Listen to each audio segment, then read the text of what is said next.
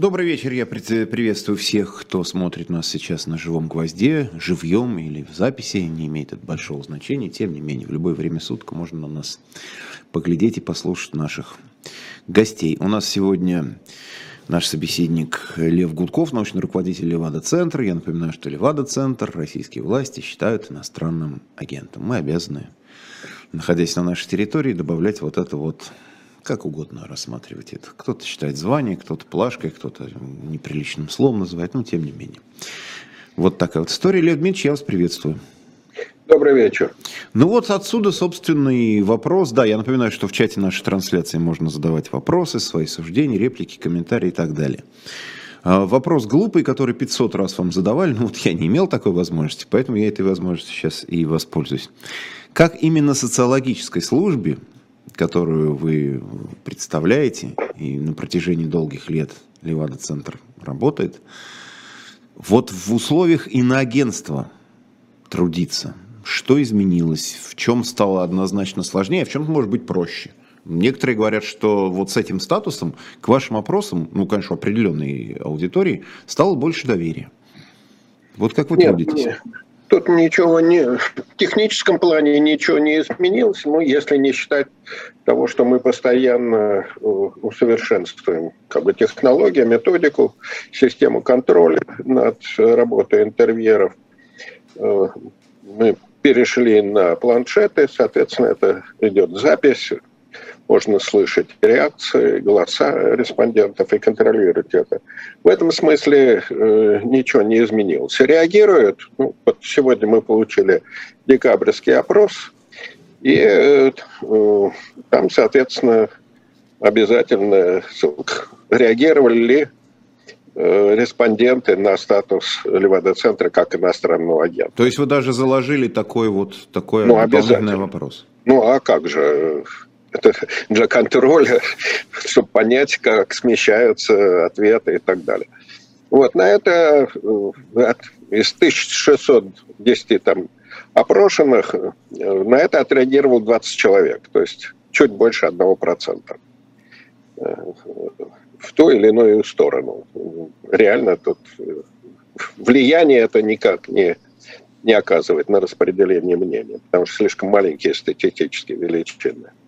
Э, что повлияло? Ну, повлияло прежде всего э, то, что государственные организации, службы э, в соответствии с приказом, но сверху, распоряжением сверху, они прекратили с нами сотрудничать. И это сказалось на нашем бюджете, на наших возможности собственно проводить уже исследования. Мы же не получаем ниоткуда финансирования и все, что мы зарабатываем там на исследованиях рынка, на маркетинге, мы перераспределяем, пускаем на наши собственные инициативные, так называемые инициативные исследования, вопросы и прочее. Вот это, это стало гораздо тяжелее. А так, в технологическом смысле, ну, ничего не изменилось. Я говорю, что скорее качество повысилось получаемой информации. Угу. Ну, а в, а в сравнении, там, скажем, с началом 90-х годов, ну, очень сильно изменилось. А изменилось, ну, вы, вы говорите, повысилось качество. Что, что значит? Ну, то есть, понятно, что совершенствуются социологические методики, но и аудитория да. же меняется естественным образом какая-то. И... Ну, аудитория меняется, да, но она не, не настолько меняется, чтобы это как-то сказалось на качестве. Просто изменилась атмосфера в обществе. Ну, э, в конце 80-х, в начале перестройки это воспринималось как некоторый э, аналог плебисцита, к возможности высказаться. И это чрезвычайно бурная была такая реакция. Э, ну, я вот рассказываю обычно наш один из первых больших таких опросов, итоги года. Мы опубликовали часть анкеты с итогами года, вот что произошло там в 89-м, на, на переходе от 89 к 90 году. Э, и мы опубликовали часть этой анкеты э, в литературной газете, которая тогда имела там 4,5 миллиона тиража. Ну и по всем э, правилам социологии мы должны были получить там сколько-то незначительный возврат почтовый. А параллельно мы проводили обычные стандартные опросы, личные интервью. Так вот, почтовый опрос все почтовые отделения вокруг Цветного бульвара, они просто перестали работать, потому что оказалось, что это завалены анкетами. Мы получили, ну то есть мы перестали принимать анкеты, когда э, возврат превысил там 220 тысяч. Люди с 220 Сейчас даже представить, 220, просто я думал 220, а тут 220 тысяч. Ну, чтобы ну, было да. понятно, это было э, таких 8 полностью забитых мешками с анкетами, 8 автобусов мы перевозили таких огромных э, крафтпатин мешках таких. Вот. То есть у людей ну, была потребность вот делиться, совершенно... делиться своим мнением вообще по любому. Именно, да. Да, именно это. Это была вот такая эйфорическая ситуация, желание высказаться, представить свое мнение. Ну, и там люди слали деньги, свои трактаты, стихотворные трактаты. Это было что-то невероятное. Результаты это вот мы изложили в своей книжке, такой первой нашей книжке, еще в, э, в первом в ЦИОМе. Есть мнение, где вот эта ситуация такого обрушения системы описана была. Ну, а потом наступило э, некоторое такое охлаждение, разочарование прежде всего в реформах, э, нарастание консервативных настроений и, соответственно, э, усталость, э, нежелание высказываться и прочее. Ну, надо просто представить себе, что каждое интервью – это все-таки некоторое взаимодействие. Ну, такое, можно сказать, это общество в миниатюре. Потому что э, идут на контакт, э, это сознание собственной ответственности и значимости своего мнения. Ну, прежде всего, конечно, люди, ну, ценящие свое мнение, относящиеся к себе с большим достоинством. Э, и вот эта ткань, как бы, гражданской солидарности, она с течением времени слабеет. Но она слабеет не только у нас, но и э, во всем мире. Скажем, это то, что вот называется там проблема не снижения достижимости, э, готовности идти на контакты. У нас э, ответы, готовность э, взаимодействовать, она примерно соответствует ну, уровню э, тому же, как в Западной Германии, скажем. Она выше, чем во Франции и прочее. Потому что, э, вообще говоря, ну, население перер переопрашиваемо. Очень много жуликов, очень много рекламы, спама по телефону и, и прежде всего, конечно, по телефону. И люди устали от этого, с одной стороны. А с другой стороны, наступил, особенно вот э, где-то э, с середины уже, так, после аннексии Крыма, скажем, наступила такая апатия и чувство безнадежности, разно, раздражения и уход в себя. Вот. И это, соответственно, сказывается на э, готовности контактировать с интервьюером.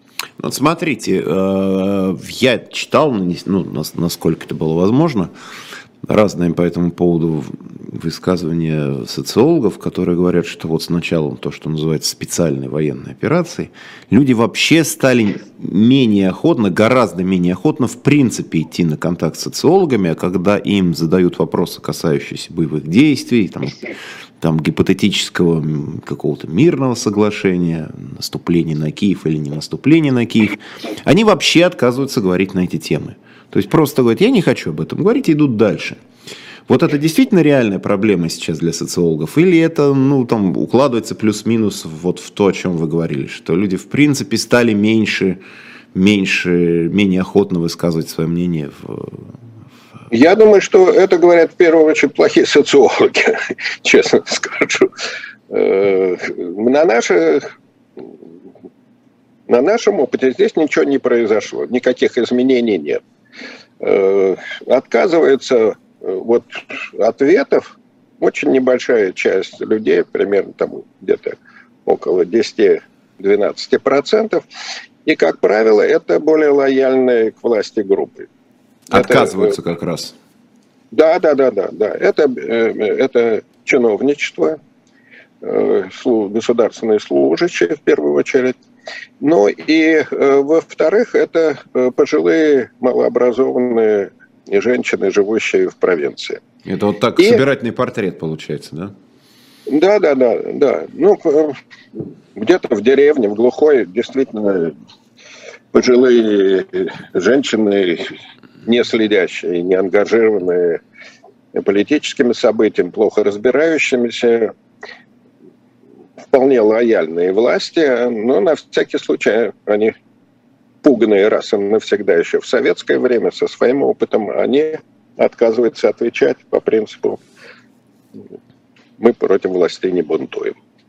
Так можно же да, не бунтовать, да. можно сказать, что ты все поддерживаешь. Я-то как раз а, думал, что а, не, не согласные боятся свое несогласие выражать, а нет, а согласные нет. как раз радостно за, и поэтому... Нет, нет как раз э, вот не согласные больше охотой высказываются. У них есть, поскольку несогласных с, войной, с политикой властей критически настроены к нынешнему режиму, сравнительное меньшинство, это ну, максимум это там 20%, 22%, вот, э, они как раз э, не имеют возможности высказаться вот, в публичной сфере, и поэтому они охотно идут на контакт с интервьюером.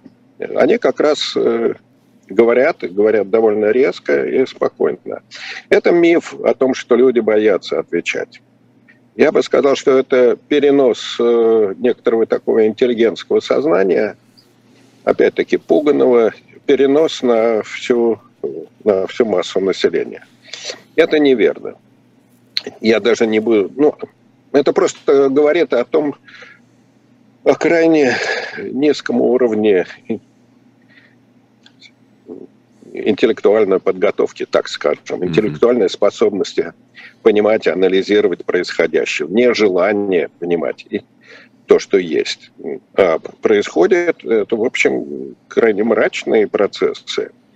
И признать это, это значит для вот этого слоя, для этого наследницы э, советской интеллигенции, это значит утратить собственное основание для собственную позицию, собственную идентичность. И поэтому э, вот эта среда, она, во-первых, не умеет анализировать, действительно, не понимает, отличается таким самолюбованием и скудоумием, я бы сказал. И она защищается таким образом, говоря, что люди боятся. Какой может быть социология в тоталитарном обществе, особенно в военное время? Вот, это вот буквально следующие мои вопросы. Какая может быть социология в тоталитарном обществе, особенно в военное время? Э, я считаю, что надо исследовать это. Нравится нам и не нравится. Э, надо исследовать это общество всеми доступными средствами. Другое дело, что э, ну, о социологии, вообще говоря, трудно, так же, как и общество говорить трудно в целом в принципе. Ну, есть э, казенная социология, есть казенные опросные службы, предназначенные для, там, либо для проверки тех или иных полити- политтехнологических мероприятий, либо для обслуживания власти, консультирования, пропаганды и прочее. Это одна часть и социологии. Вполне такая рабочая, ну, не буду приводить там примеры новые, вот второй ВЦИОМ или ФОМ, вполне понятные. Они э, работают на обслуживание Кремля. Это не столько их задача не исследование, а обеспечение власти нужной там информации, нужными сведениями.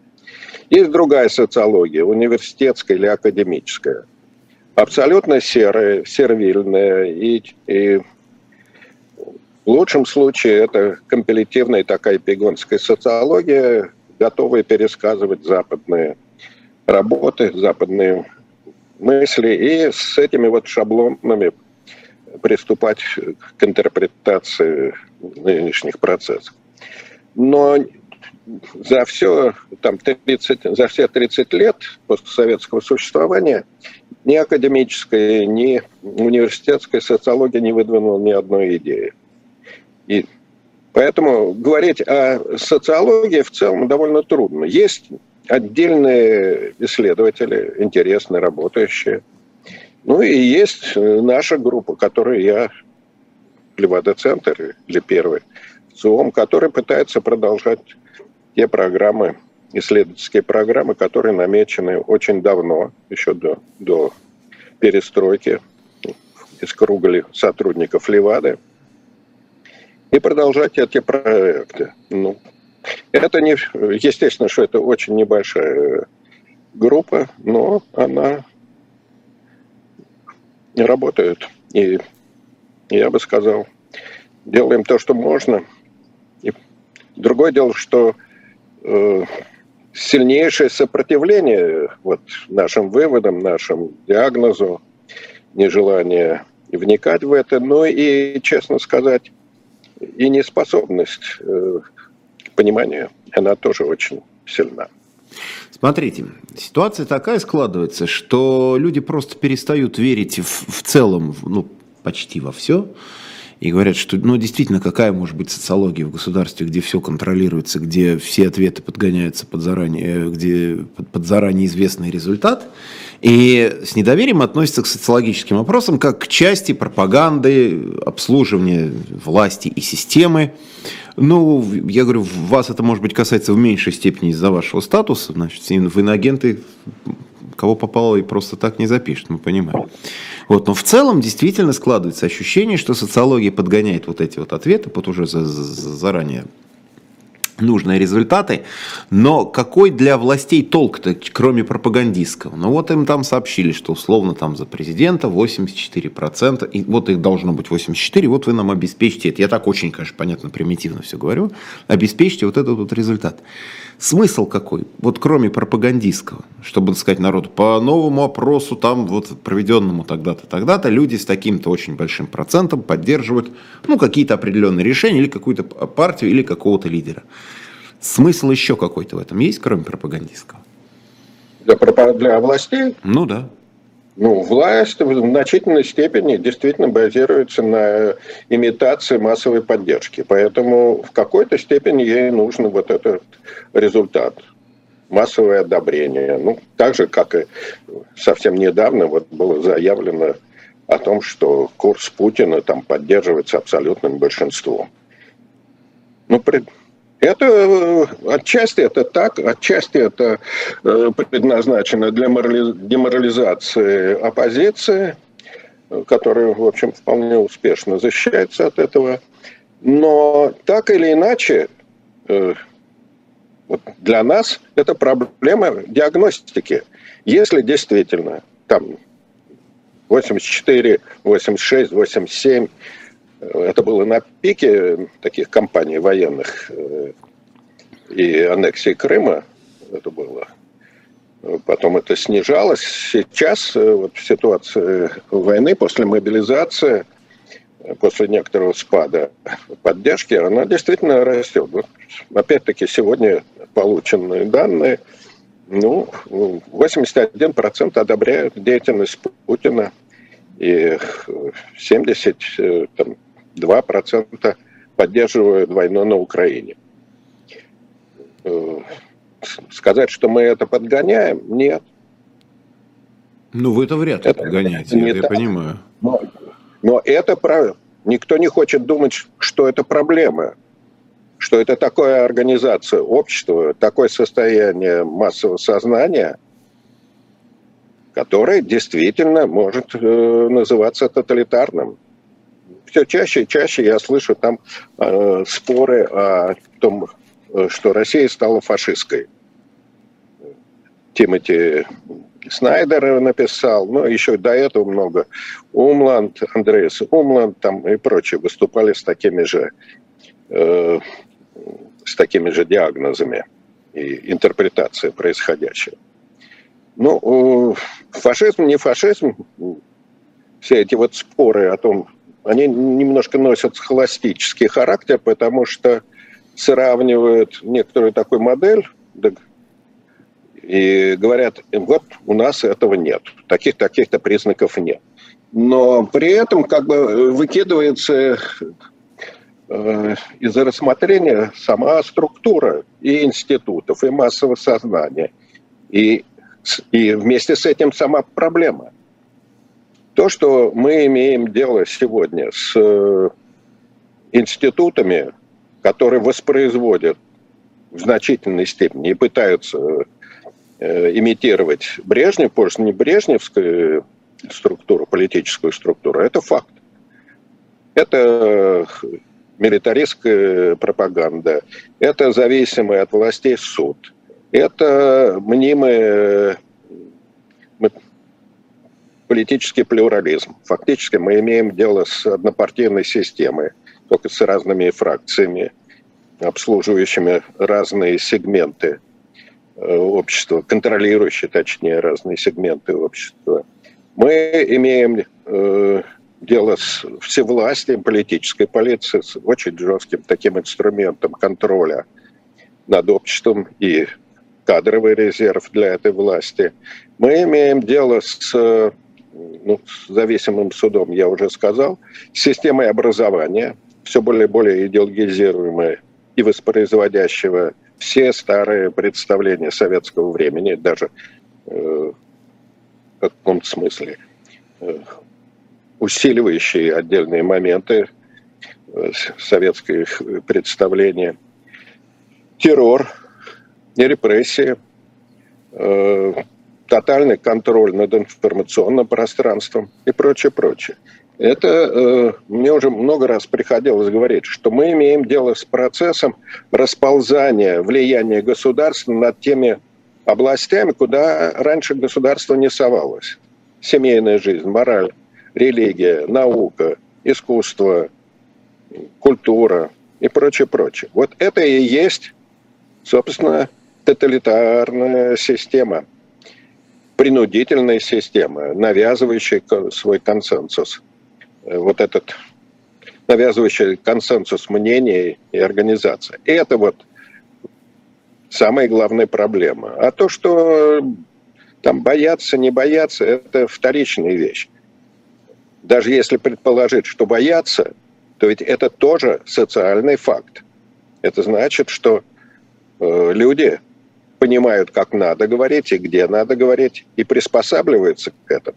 Ну, вот это как раз я тоже хотел у вас спросить, потому что есть же, что называется, социально одобряемые ответы. Когда человеку задают какой-то вопрос, и чтобы не иметь проблем, ну или вообще, чтобы, так сказать, на душе было спокойнее, мало ли что – лучше сказать, что ты там одобряешь, поддерживаешь, соглашаешься. Ну, вроде какие к тебе вопросы тогда? Ну, вот так вот, а вот, вот. И, и дальше спокойно пошел, не думая об этом. А потом иной раз что-нибудь, может, ляпнешь, скажешь, да и вообще не согласен я совсем. Пошел дальше, да, и человек думает, а вдруг этот социолог все-таки как-то узнает, кто я. Анонимные же опросы. Ну, а вдруг они все-таки знают, кто я. А вдруг они как-то, так же, как люди ходят на выборы.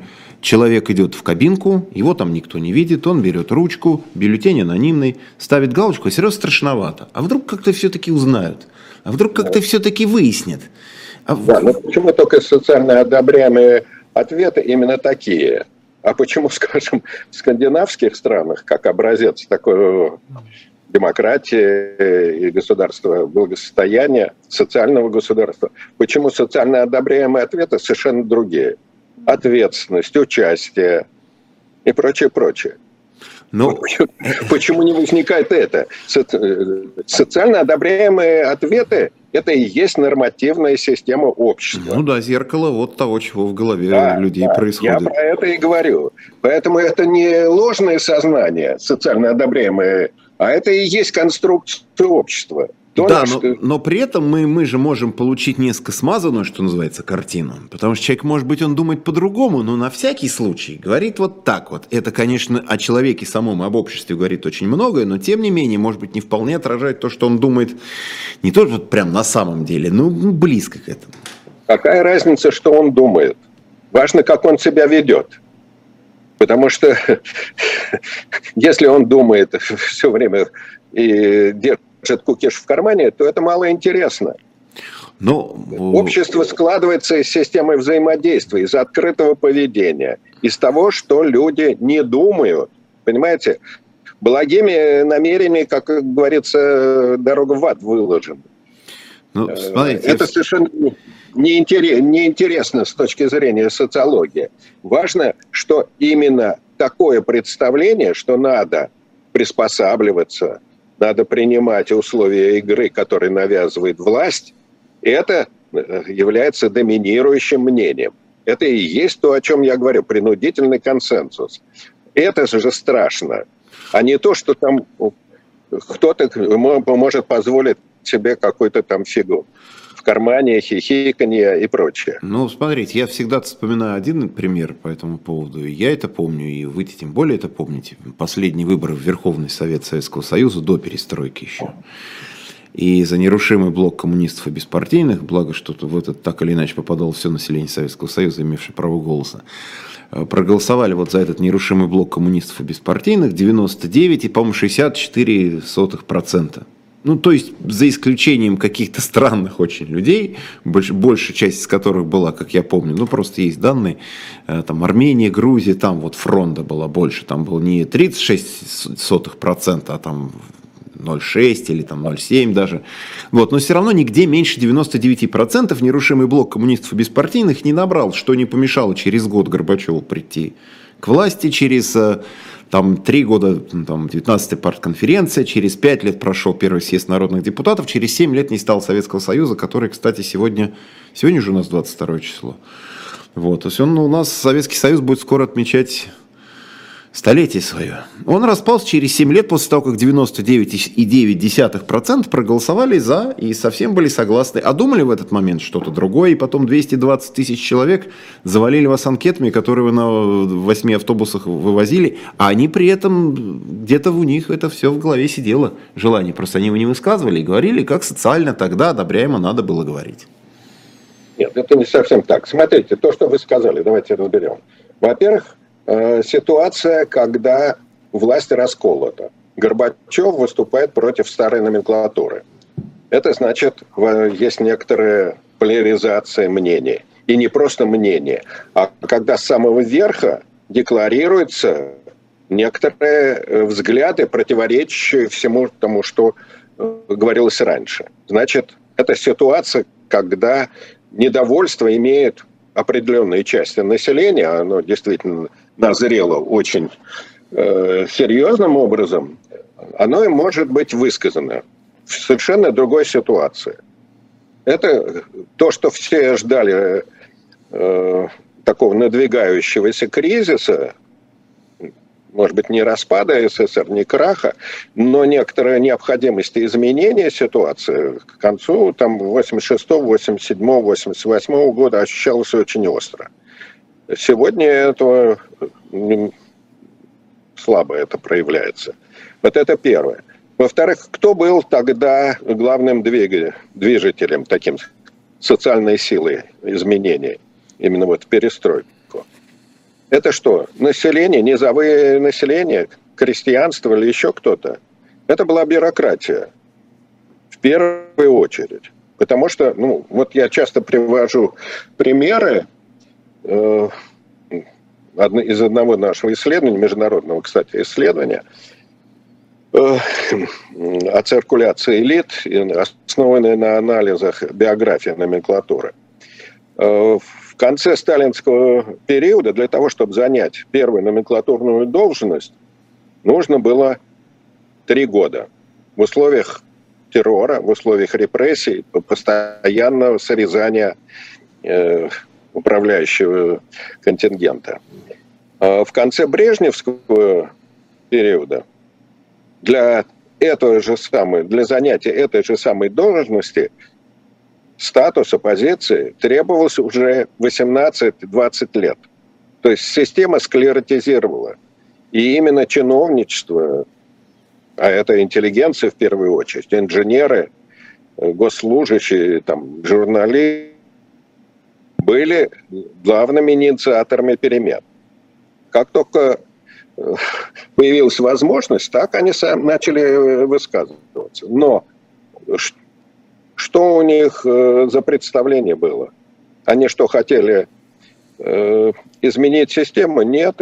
Максимум, что тогда выдвигалось, это социализм. С человеческим лицом, ну вот мы хором, да. То есть, ну, реформированная, улучшенная э, система. Система чуть более конкурентная, чуть допускающая там кооператоров, некоторые рыночные отношения. Хозрасчет и самофинансирование, я помню. Самофинансирование и прочее.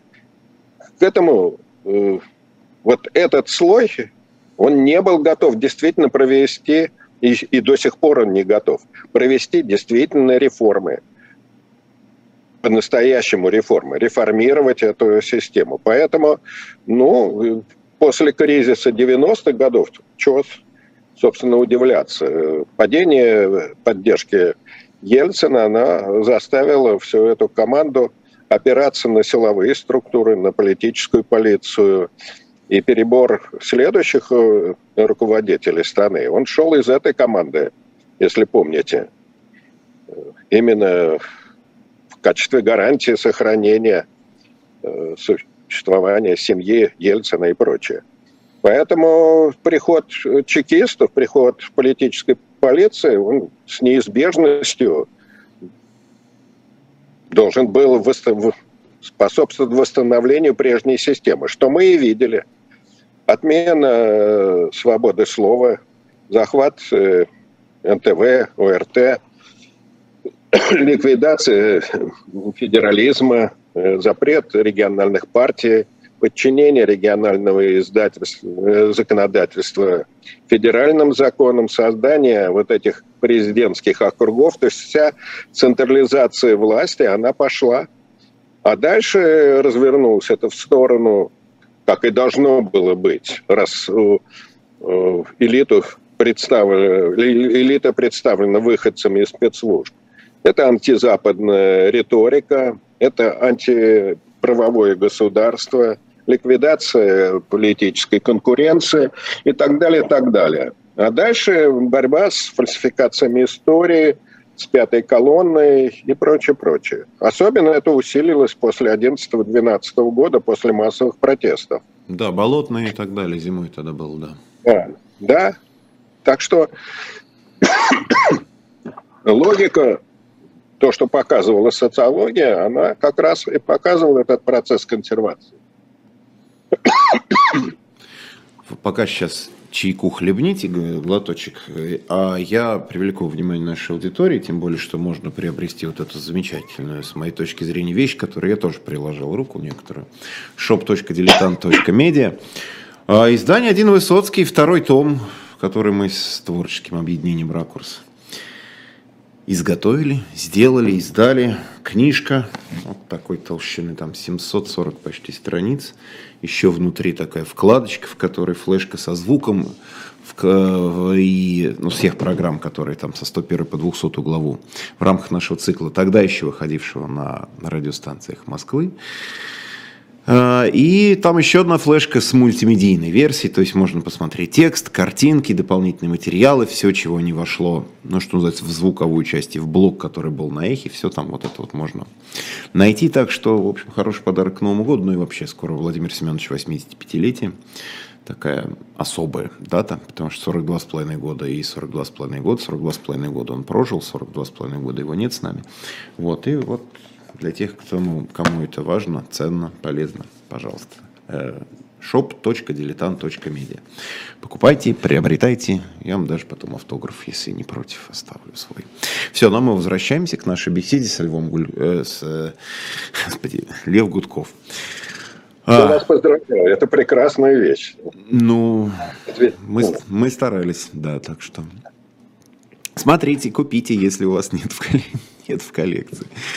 Вот, ну действительно, как-то вот творчество Высоцкого стало актуальным за последний год, еще, еще более актуальным. Некоторые прямо песни, за некоторые песни штрафуют уже. Это просто к тому, что возвращается все на круги своя, что-то в виде пародии на застойные времена. Вот вы говорили там, где-то копируя систему Брежневского, Брежневского да, вот этого да. управления. Вот. Но где-то, если пародия, то совсем не смешная получается. Вот. Но тем не менее, смотрите, тут еще одна, ну, что называется, социологическая история в связи с тем, что теперь появились так называемые новые территории. Там тоже живут люди, и социологам тоже надо с ними работать. Понять настроение, какие там. Это вот сейчас в условиях боевых действий это каким-то образом возможно? Нет. Не только для вас, а вообще для любой социологической службы? Нет. Всерьез это невозможно и ни одна ни социологическая, профессиональная социологическая организация не будет проводить опросы в зоне военных действий, острых конфликтов. Ни, ни украинские социологи не проводили, ни мы не проводим и не будем проводить. Все, что как бы объявляется там, это некоторая профессиональная профанация. Это несерьезно. Тем не менее, при этом там прошли референдумы. Что, это конечно, не конечно, это не социологический опрос, но это еще серьезнее, чем социологический ну, опрос. Да, да. Это примерно такой же опрос, как проводил ВЦИОМ после аннексии Крыма 31 декабря. И получил 99% одобрения. 31 декабря вообще хорошие должны быть опросы где-нибудь в районе, Именно, полу... да, в районе да. полуночи. Самое... Люди готовы да, ответить «да» на любой вопрос. Да. Ваша кредо всегда. Да, да, да. Вот, так что... Нельзя, нельзя э, проводить в таких ситуациях.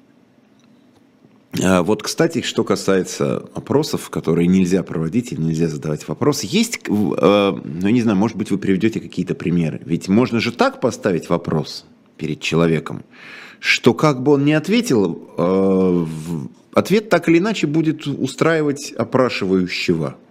И можно, можно будет сделать какую-нибудь хорошую, красивую социологическую картину, что и человек задал вопрос, и тот на него ответил, и вроде бы все сделали все, как хотели, а картина получается совершенно искаженная.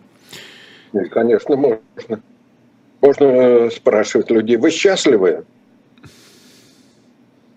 или нет?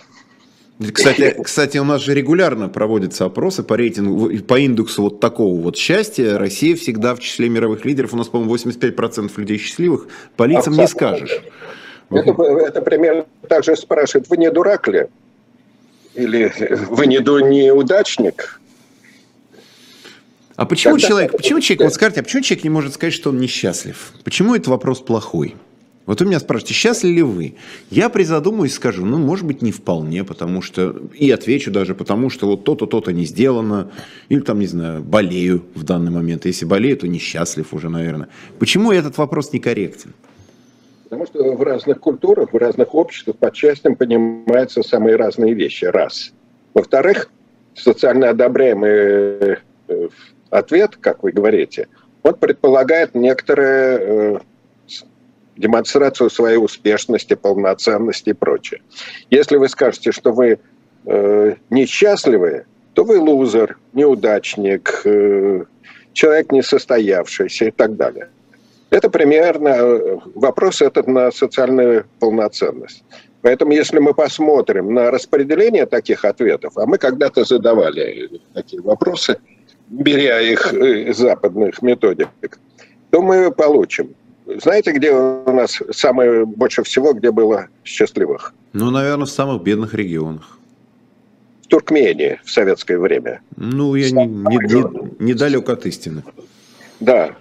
Э, примерно то же самое в Кадыровской Чечне. Сейчас там не про, в общем, проводить э, опросы бессмысленно, но там все, нас, все ответы были э, настолько все хорошо, все так, всем довольны действительно вот под 90%, что это внушало ужас. Это значит, что там такое, такой сильный прессинг, такой террор, что других мнений там быть не может. А, то есть признать, что ты несчастлив, и если таких признаний будет относительно много, это некий показатель тогда здоровья общества, когда человек способен Конечно. рефлексировать, сомневаться, Именно. признавать, что у него не все в порядке. Именно. Именно. Это означает, ну, собственно, ценность субъективного выражения мнения и, и ценность своего собственного состояния. Поэтому меньше всего вот, счастливых в этом смысле, довольных собой, это в странах самых свободных. Это, опять-таки, скандинавские страны. Дания, Швеция, Финляндия, Норвегия и прочее. Те, где, где очень сильно гражданское общество, участие, ответственность, ну и система вот, личного самоконтроля, саморефлексия. Ну, в культуре это очень выражено. Возьмите фильмы Бергмана. Уж там точно счастливых людей нету. Да, то, в общем, фильмы такие в новогоднюю ночь не посмотришь. Не, не, да, не, да, не, да. Не, не, не развлекательные. Это не кубанские казаки, да. Совсем даже нет. Э, вы должны точно знать ответ на следующий вопрос. Что такое закрытые опросы ФСБ, ФСО, Кремля? Потому что говорят, что ну вот есть вот ФОМ, ВЦИОМ, официальные институты, которые проводят опросы, к ним относятся скептически, говорят, что это часть пропаганды, но на самом деле по заказу Кремля, администрации президента, какие-то службы проводят настоящие опросы, чтобы там на стол, не знаю, Кириенко или прям самому Путину легли настоящие цифры, и вот где будет там не 85% одобрения, допустим, только 72% или там не 90% поддержки того, что сейчас происходит в Украине, а, скажем так, 80%. И вот якобы существуют эти службы, которые проводят настоящие исследования. Эти исследования точные, научно продуманные, методологически выверенные. И вот из них власть узнает истинную картину отношения людей к тому, что она делает, как управлять страной. Есть ли такие опросы, есть ли такие службы, и не миф ли это, как, знаете, как метро 2. Вот есть метро и метро 2, где-то я, ну, никто его не видел, но якобы оно существует. Вот есть эти закрытые опросы ФСБ, ФСО и так далее. Вопросы, э, э, то есть опросы ведутся, они очень большие по, по объему, по масштабам, то есть закачивается огромное количество денег. А, но то, что я э, от коллег слышу, которые либо участвовали в таких э, опросах, либо близко знакомы, качество их крайне низкое. И они не очень профессиональные. За счет чего? За счет того, что, э, ну, понимаете, любая конкуренция, она приводит к взаимному контролю и ответственности. Если вы не э, показываете свою методику, свою э, выборку, свою организацию исследований, значит, вы можете давать любые любые сведения наверх. Вас никто не, не схватит за руку, никто не проверит. Это скажет, это лажа. Нельзя э, не задавать такие вопросы, нельзя проводить. Где вы проводите, кого вы опрашиваете, это не, неизвестно. По опыту просто еще с советских времен я знаю, что э, КГБ проводило закрытые опросы. В Институте социологии самый большой отдел это был спецотдел, он даже сидел отдельно. Э, и это, когда вот после перестройки я немножко познакомился с их данными. Это липа.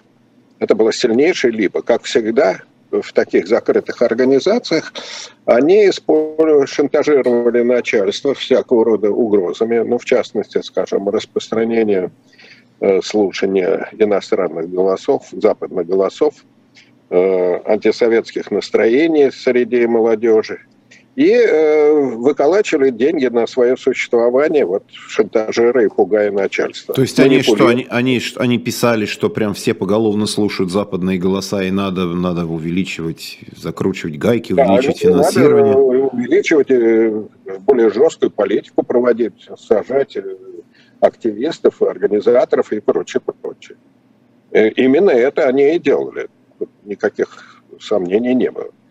Вот. Э, примерно это, точно так же э, нынешнее вот это ФСБ, оно точно так же манипулирует мнениями высшего руководства, некомпетентного в этом смысле.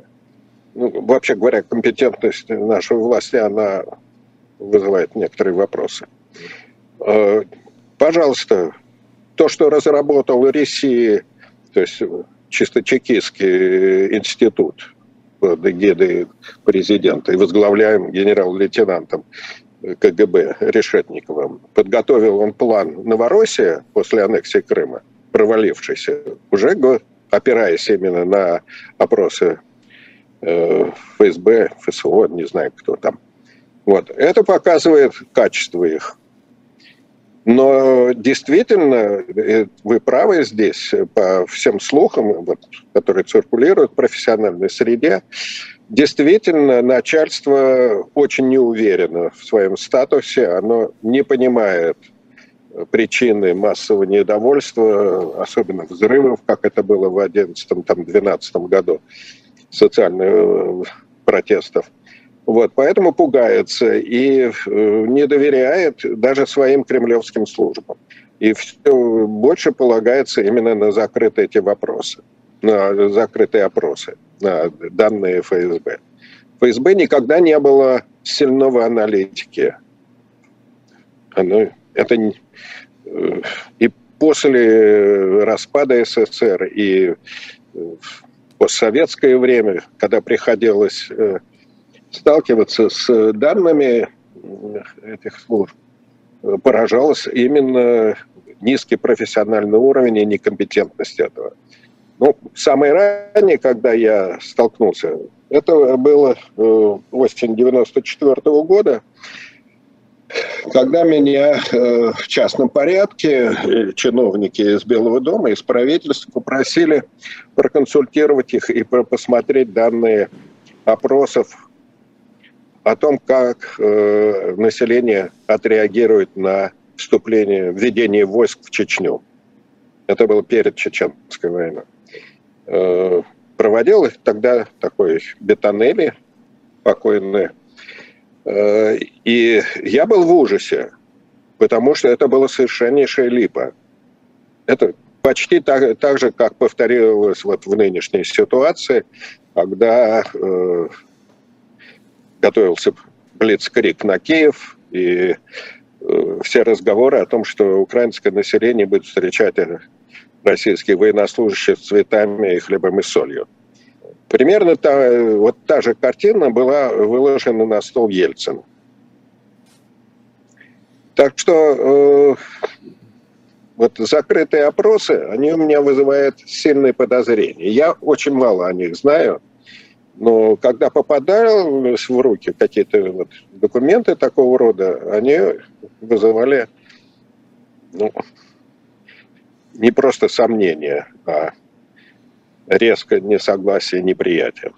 То есть, смотрите, получается, что с одной стороны, ну, если я правильно понимаю, а, официальная социология, ну, вот ФОМ, ВЦИОМ и так далее, значит, их задача, наверное, так сформулируем, создать некий социальный оптимизм, ну, когда речь идет о поддержке тех или иных шагов властей.